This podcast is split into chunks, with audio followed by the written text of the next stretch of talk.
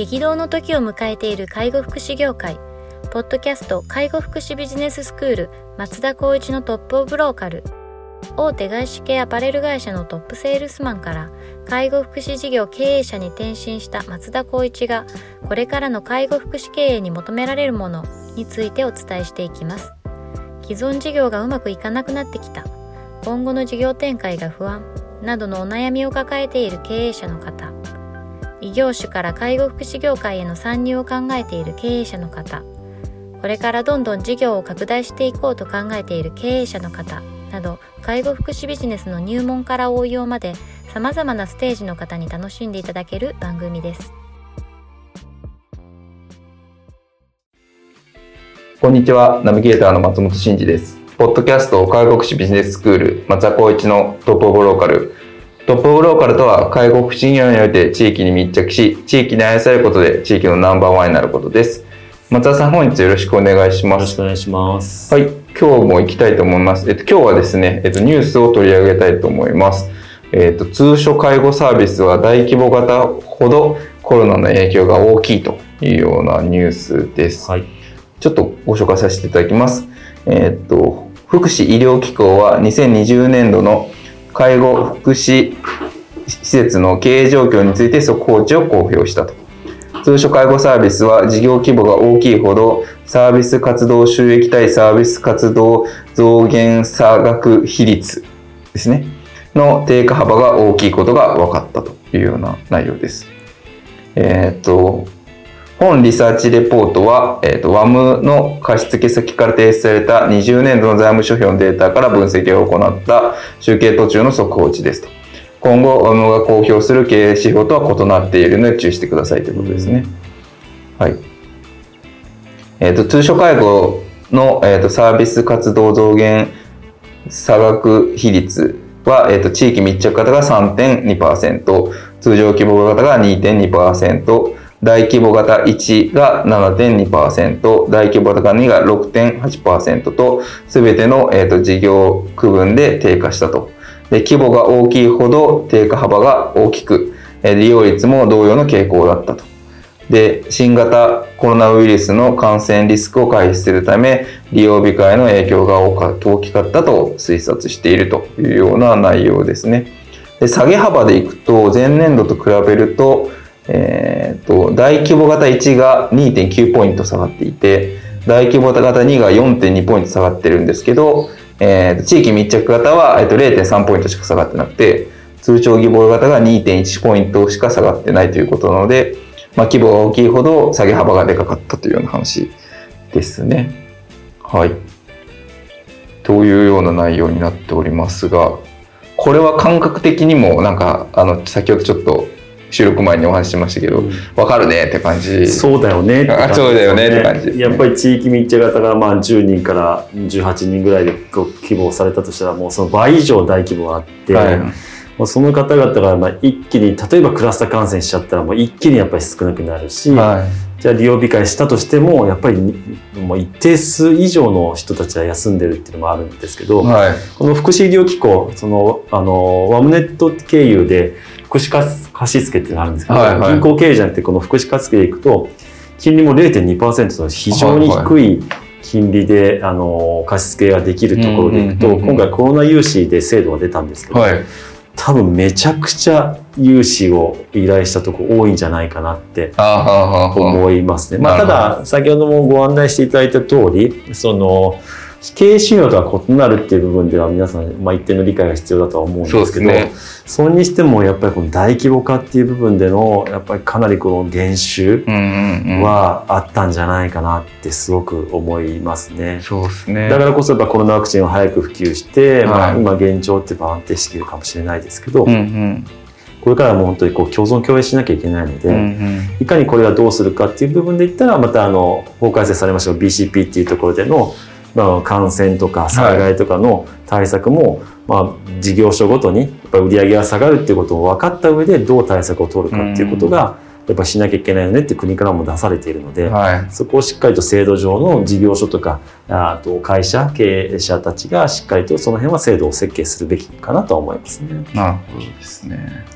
この辺のその、なんていうんですか、日々の事業リスク対策っていうのは本当経営マターの重要なうん。仕事ですもんね。うん。まあ大きくなればなるほどこうへこんだ時のインパクトが大きいから、まあ。しっかりとこうそうならないようにっていうようなことなんでしょうね。今回はやっぱり皆さん本当に初体験初経験の中で試行錯誤でやられてたと思います。ただやっぱりそのそれぞれのそのスタッフの視点でいくとここをコンセンサス取るのって皆さん本当に難しかったと思うんですよね、うん。看護師からの視点介護職からの視点というところでの、うん。じゃあ利用控えやっぱり利用させないとあの運営が成り立たない、はい。けど来たら感染するリスクも高い、はそこの中でどっちにジャッジをこう振っていくかっていうのは本当に管理者の方とか経営者の方ご苦労されたんじゃないかなとは思うんですけど、い。はまあ、その部分ではやっぱりその、えっと、損害保険でもそういった部分でのほ保険で賄えるような制度も出ているので、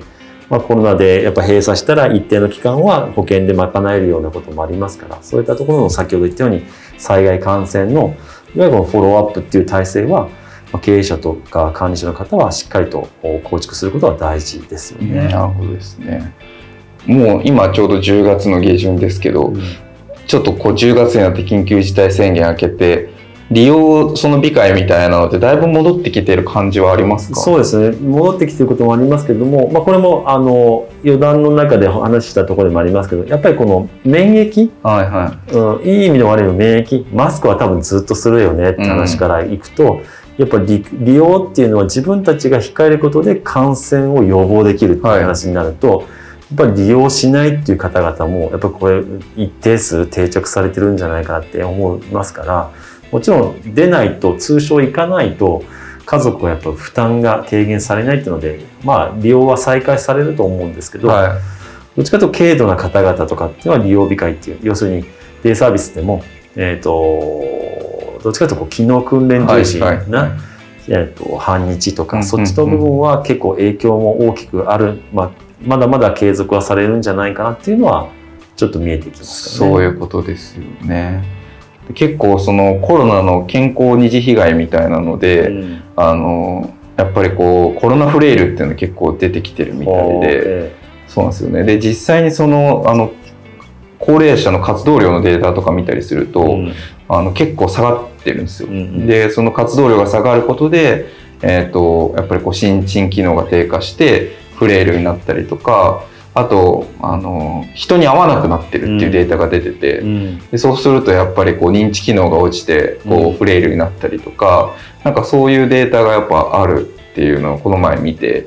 まあそういう意味で言うとやっぱデイサービスってやっぱりこうか通いの場うん。としては非常にやっぱこう機能する場所ではあるので、うん。なんかまあ感染対策っていうのは当然大事なんですけど、うん。まあなんか難しいとこだなと思ってですね。そうですね、はい。これも私たちもやっぱりこの議題の定義になったんですけどやっぱ必要とされてるのに、はい。あのその、えー、と利用できるようなところをどうやって利用できるかっていうことを考えなきゃいけないのに予防とか感染しないっていう部分で、えー、と議論しちゃうとなかなかもって自分たちの必要意義っていうのはやっぱりこうなんだろうな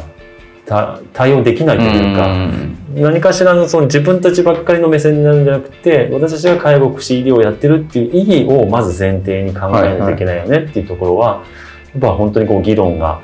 あすごくこう沸騰したところっていうのはありましたね。そうですよね。その利用者さん視点でもそうですし、うんこの実際のニュースに出てくる経営視点でもまあそうだと思うんですけど、まあその利用を控えるっていうことに対するこのインパクトっていうのが やっぱかなり大きくて、うんでもそれってそもそもこうもっと広い社会の目で見たらいろんなトレードオフの中でバランス取らないといけないじゃないですか。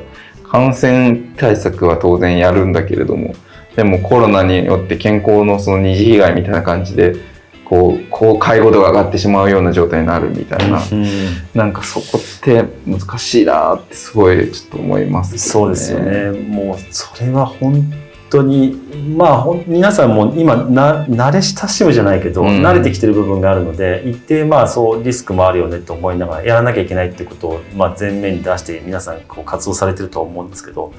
これからまたね第何次災害っていうか被害になるかわかんないんですけど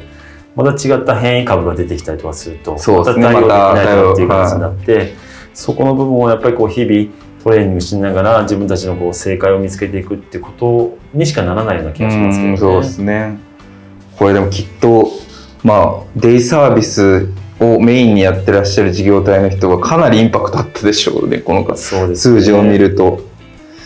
でさっきの話貸付機構っていうところではい借りてその今を維持しようってしますけどこのまま上がらなかったらもう本当に借り入れ？借金だけが増える話にそうですよなっちゃうのね。はもうそういったところではやっぱりこううんずっと前にもあの TOL で話しましたけどやっぱりデイサービスを閉鎖するってい。いうことは一定やっぱり増えてくるっていう可能性はあるかもしれないですね。なるほどですね。いや、こういうちょっと事業環境の、まあコロナはだいぶもう変化としては大きな波っていうのは一旦終わったのかもしれないですけど、またちょっとどんなこうことがあるかわからない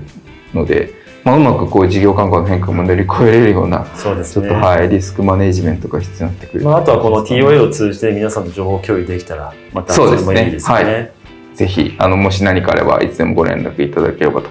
思います。はいはい。では、本日は以上させていただきます。ありがとうございました。ポッドキャスト介護福祉ビジネススクール松田光一のトップオブローカル番組では介護福祉サービスに関するご質問を当番組の専用ウェブサイトより募集しております番組 URL よりサイトへアクセスし質問のバナーから所定のフォームへ入力の上送信をお願いします URL は http コロンスラッシュスラッシュ tol.sense かっこセンスハイフン world かっこワールド